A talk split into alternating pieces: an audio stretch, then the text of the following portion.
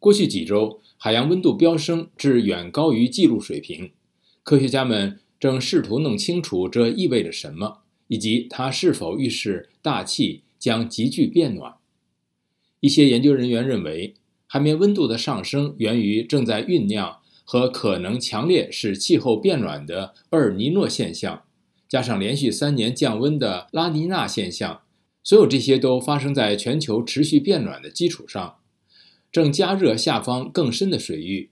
研究人员表示，若是如此，本月打破的海洋温度记录可能是第一个。科罗拉多大学气候科学家克里斯卡诺斯卡斯说：“这与一开始就很暖和的状态有很大的不同。”气候科学家一直在社交媒体上以及彼此之间谈论变暖的问题。宾夕法尼亚大学的麦克曼恩等一些人很快打消担忧。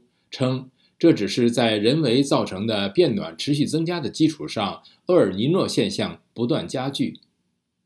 秘鲁和厄瓜多尔沿海地区的气温尤其升高，那里是一九八零年代厄尔尼诺现象最严重的地方。厄尔尼诺是赤道太平洋部分地区的自然变暖，它改变了全球的天气，并使全球气温飙升。直到上个月，世界一直处在另一面。称为拉尼娜的降温异常强烈，持续长达三年，并导致极端天气。其他气候科学家，包括美国国家海洋和大气管理局的海洋科学家格雷格里·约翰逊表示，这似乎不仅仅是厄尔尼诺现象。他说，有几个海洋热浪或海洋变暖点不符合厄尔尼诺现象，例如阿拉斯加附近的北太平洋和西班牙海岸附近。普林斯顿大学气候学家布里埃尔维奇说：“这是一种不寻常的模式，这是全球范围内的极端事件，发生在不符合厄尔尼诺现象的地区。”他说：“这是一个非常非常大的信号。我认为需要一定程度的努力才能理解它。”科罗拉多大学的卡诺斯卡斯研究了过去几周的全球海面温度异常情况，并去除今年早些时候平均温度的异常。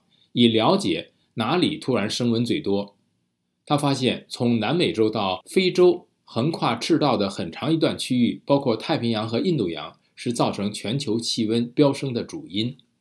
斯克里普斯海洋研究所的海洋学家沙拉波基说：“自上次厄尔尼诺现象以来，全球海洋热量增加了0.04摄氏度。这听起来可能不多，但它实际上是巨大的能量。”他说：“这大约是三十到四十泽塔焦耳的热量，相当于数亿颗将日本广岛夷为平地的原子弹的能量。”了解更多新闻内容，请登录 voa chinese 点 com。